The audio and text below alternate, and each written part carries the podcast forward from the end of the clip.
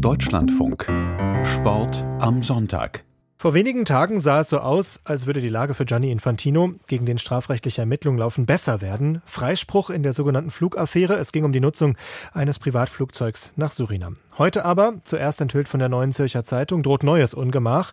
Ein Geheimtreffen im Jahr 2017 von Infantino mit dem inzwischen beurlaubten Schweizer Bundesanwalt Michael Lauber ist von katarischen Behörden bespitzelt worden. Der Raum war verwanzt.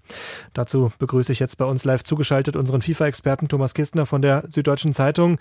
Thomas Katter hat das Treffen verwanzt. Was wollte das Emirat damit denn erreichen?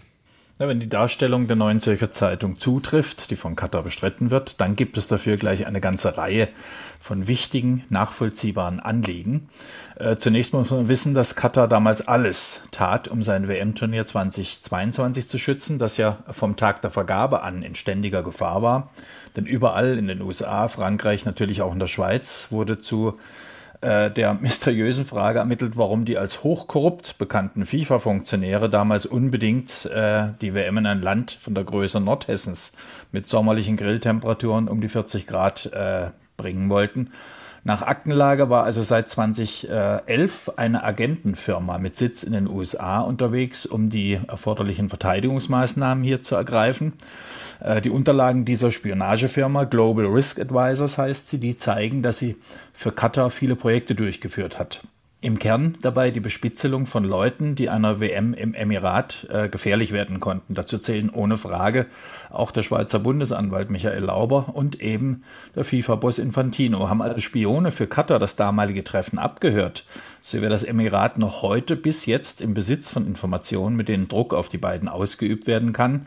Und solche Druckmittel zu erlangen, wäre ein klar erkennbares Motiv. Ein anderes könnte aber auch sein, dass auf diesem Wege eine Kommunikation zwischen den Parteien stattgefunden haben könnte, denn im Grunde fragt sich ja, ob Lauber, der als Bundesanwalt auch einer der höchsten Geheimnisträger der Schweiz war, wirklich so naiv war, dass er ein Geheimtreffen mit der FIFA direkt innerhalb eines Gebäudes von Katar ähm, abhält und dann auch noch Tür an Tür mit der dort ansässigen Botschaft von Katar, äh, ohne dass er an das nächstliegende denkt, dass da mitgehört wird. Also heute weiß ja jeder halbwegs gebildete, dass Botschaften auch klassische Spionagenester sind. Insofern stellt sich die Frage, ob auf diesem Weg auch Informationen ausgetauscht wurden. Denn das Absurde des damaligen Geheimtreffens ist ja auch, dass Lauber und Infantino samt ihrer damaligen Begleiter behaupten, sie könnten sich an das Treffen gar nicht mehr erinnern. Zugleich liegen klare Hinweise dafür vor, dass damals noch eine bis heute unbekannte fünfte Person dabei war. All das kennt nun der Auftraggeber, der damals das Infantino-Lauber-Treffen verwandeln ließ. Jetzt kann man aber sagen, die WM ist inzwischen gespielt, alles ist vorbei sozusagen für Katar. Warum kann das trotzdem gefährlich werden für Gianni Infantino?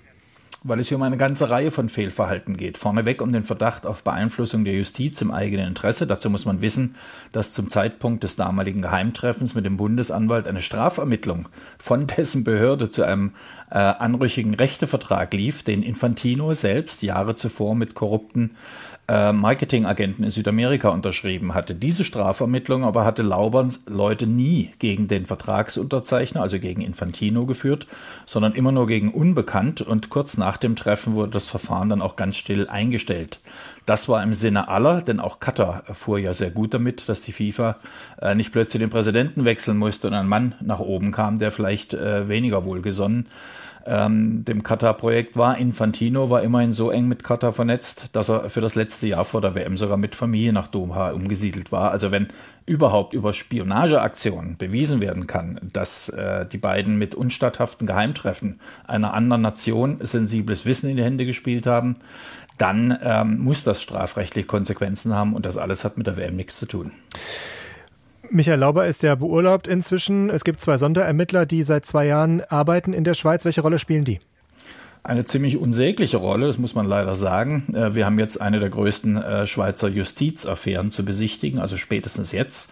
Und es ist inakzeptabel, äh, dass so eine Causa weiter in den Händen zweier Männer liegen soll, die erstens für ihre Tätigkeit erst aus dem Pensionärsdasein reaktiviert werden mussten und die zweitens ja schon bewiesen haben, dass sie mit den FIFA-Themen überfordert sind. Diese beiden Herren, jenseits der 70, äh, haben die Flugaffäre zum Thema Surinam mit haarsträubenden Begründungen eingestellt. Sie hatten es eingangs erwähnt.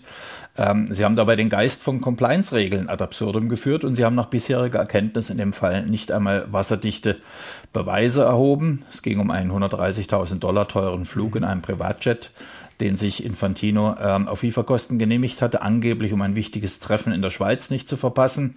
Dabei hat er allerdings äh, auf Anforderung der FIFA-Compliance falsche Angaben zu diesem angeblichen Treffen gemacht und die Compliance in die Irre geführt. Ähm, das ist aber für das Sonderermittler-Duo gar kein Problem, äh, wenn jemand die Compliance belügt mhm. ähm, und die wahren Reisegründe aus Vertraulichkeitsgründen für sich behält. Also das ist die Botschaft, die von diesem Verfahren ausgeht.